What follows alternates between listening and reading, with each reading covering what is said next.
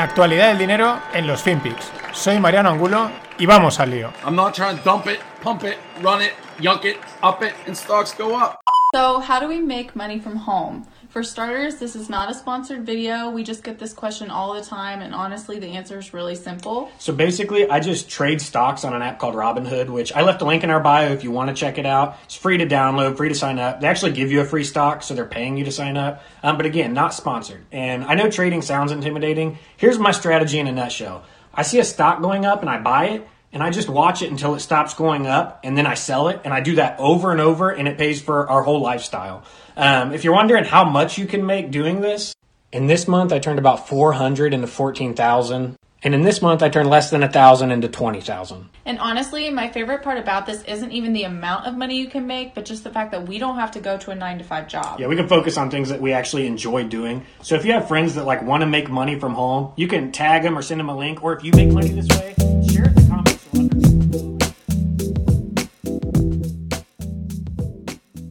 Hola, no financieros.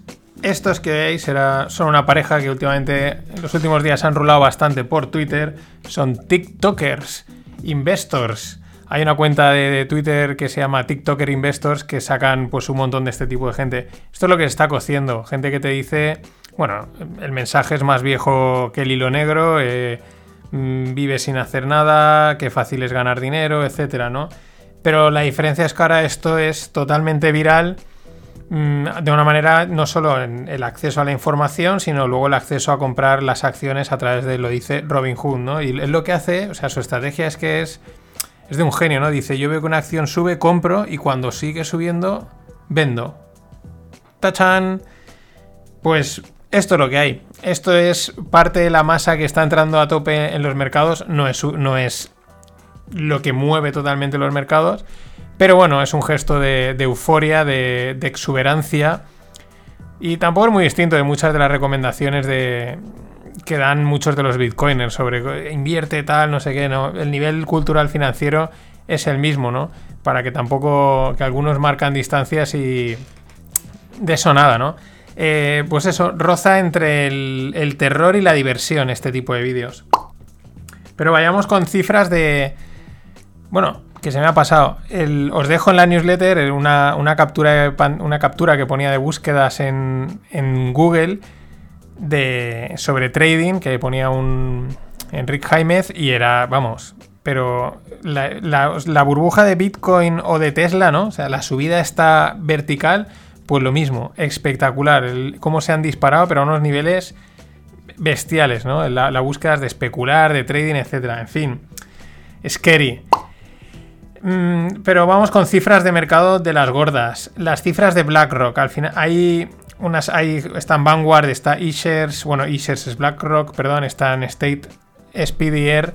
Que son las de los fondos indexados, ¿no? Que captan, están captando mucho dinero y mueven auténticas volúmenes muy bestiales.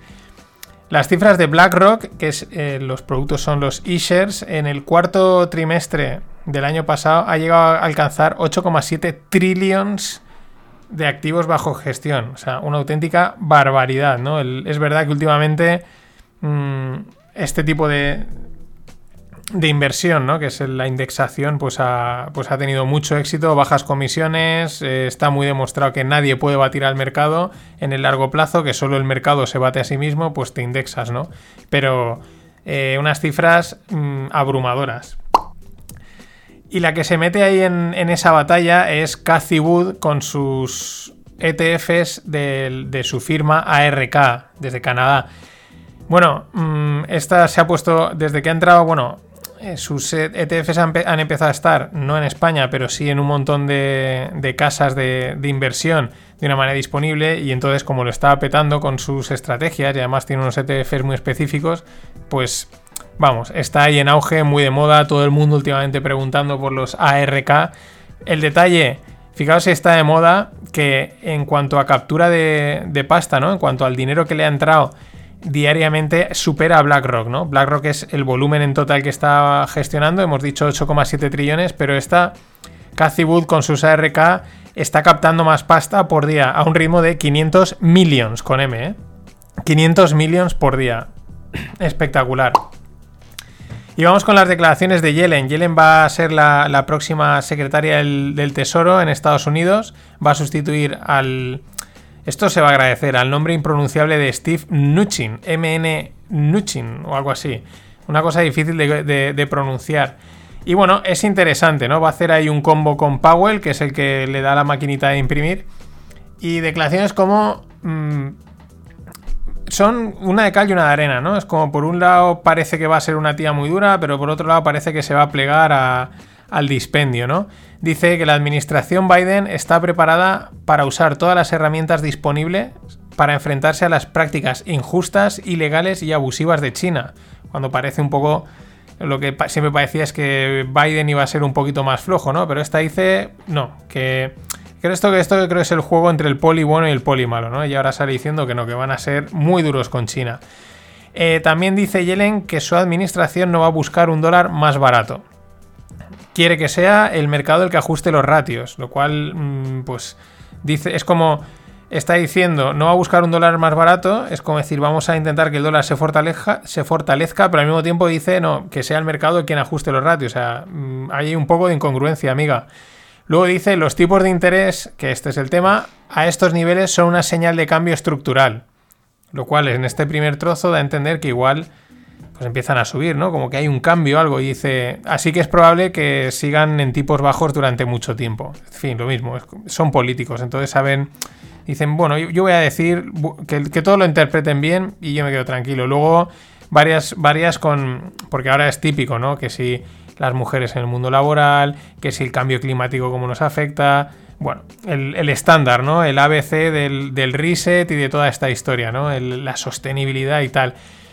También dice, además, esto es curioso, lo ha repetido varias veces, que, que Biden no va a subir impuestos ahora, que con esta situación, que no, que no, lo ha dicho varias veces, lo cual esto suele ser que los subirán.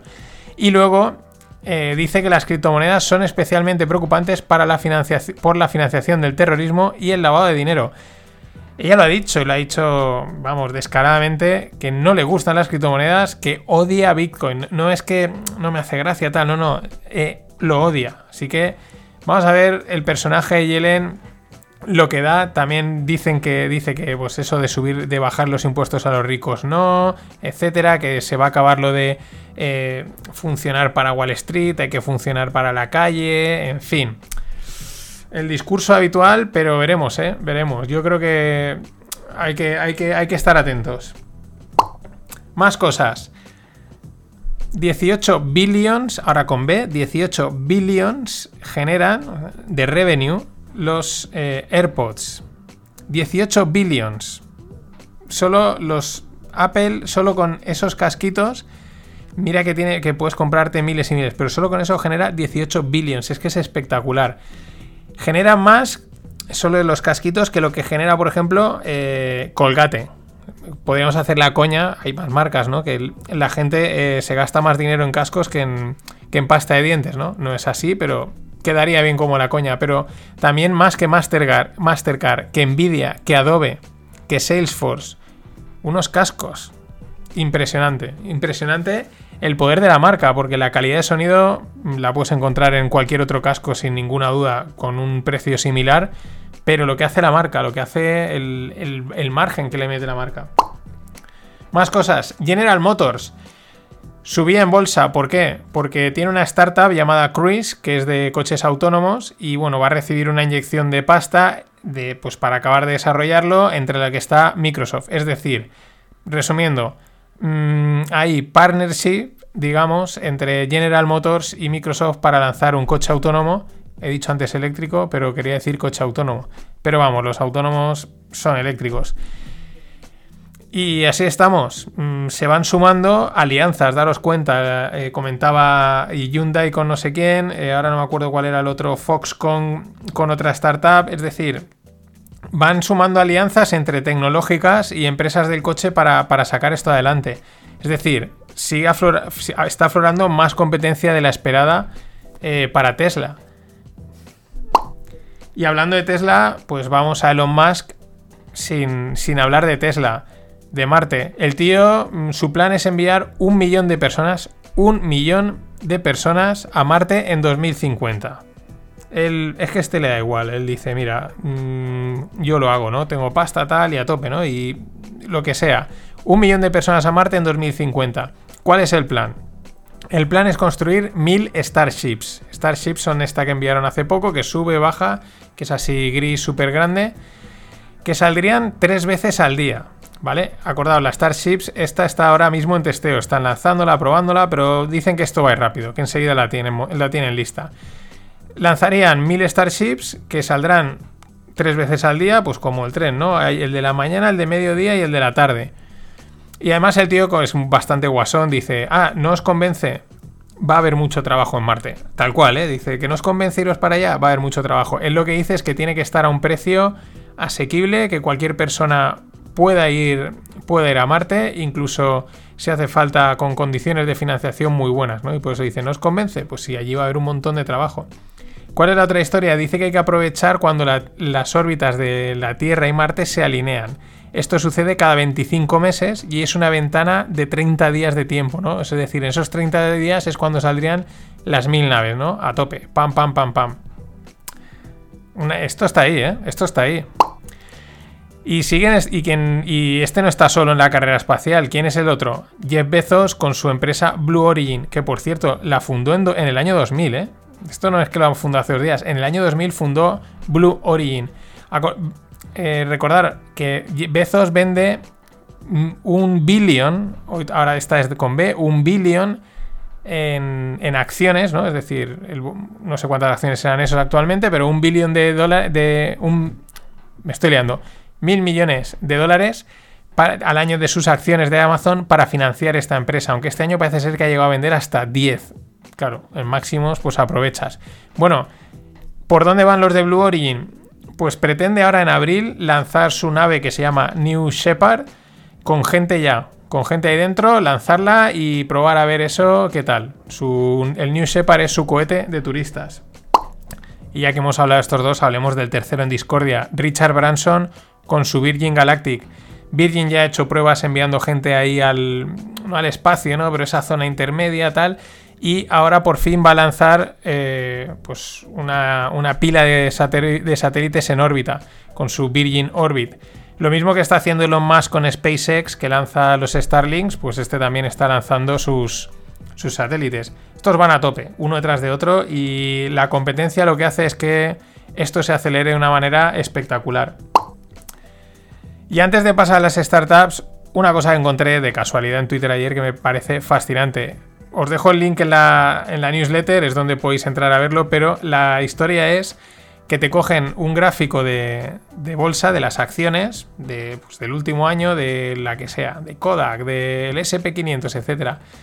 Y generan a partir de ahí un, arte, un, cuadro de arte, que casi todos son como paisajes así futuristas que se ven al fondo unas montañas, unos picos, etcétera, que esas montañas, esos picos son los gráficos de bolsa, pero quedan perfectos, muy, muy, muy, muy chulos y muy curioso, claro.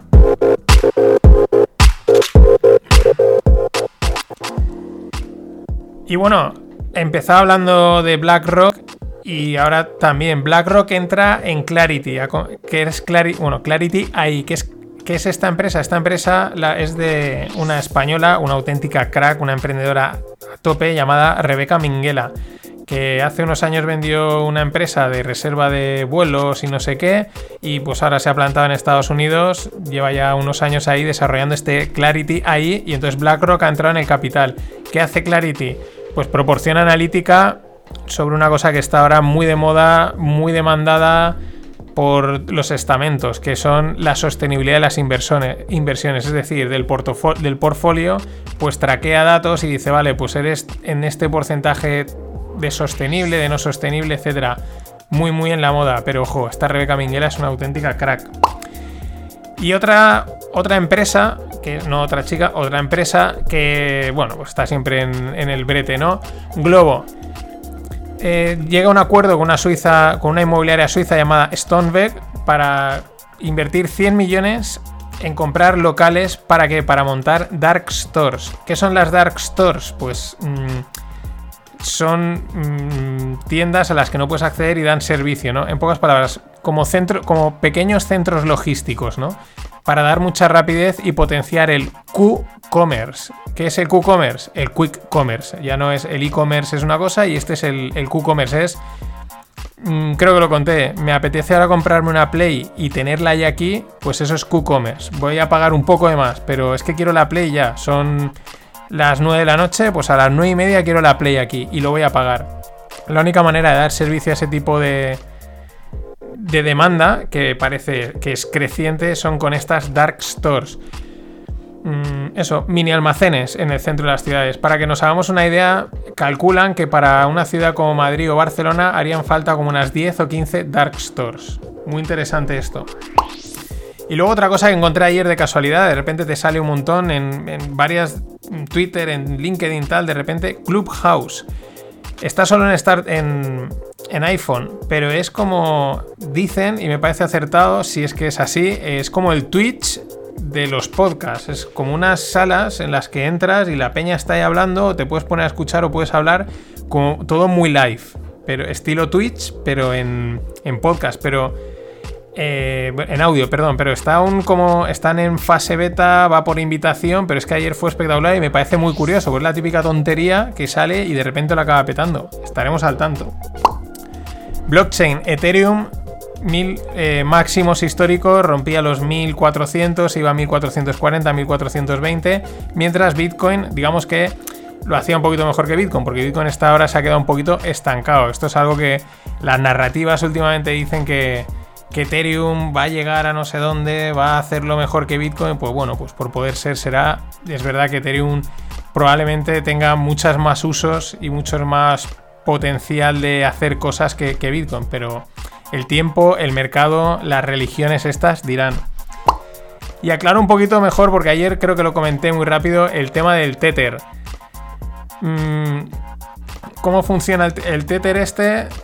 Por cada dólar que que, le dan a la empresa Tether, ellos generan un dólar tokenizado, un dólar virtual. ¿Qué pasa? Que esta empresa pues no está regulada, no está controlada. Entonces, mm, sí, ellos pueden decir que tienen 800 millones de dólares y 800 millones de Tethers, pero a lo mejor le han dado la maquinita y reales solo tienen 800 millones de dólares y Tethers han generado 2.000.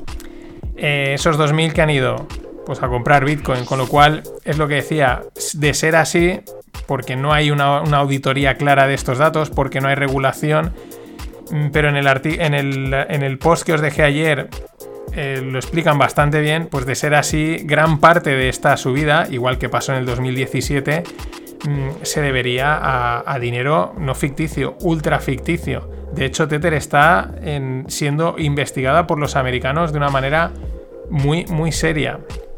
Eso es lo que hay. Ahí estamos. Hasta mañana. Pasadlo bien. Always look on the bright side of life. Always look on the light side of life.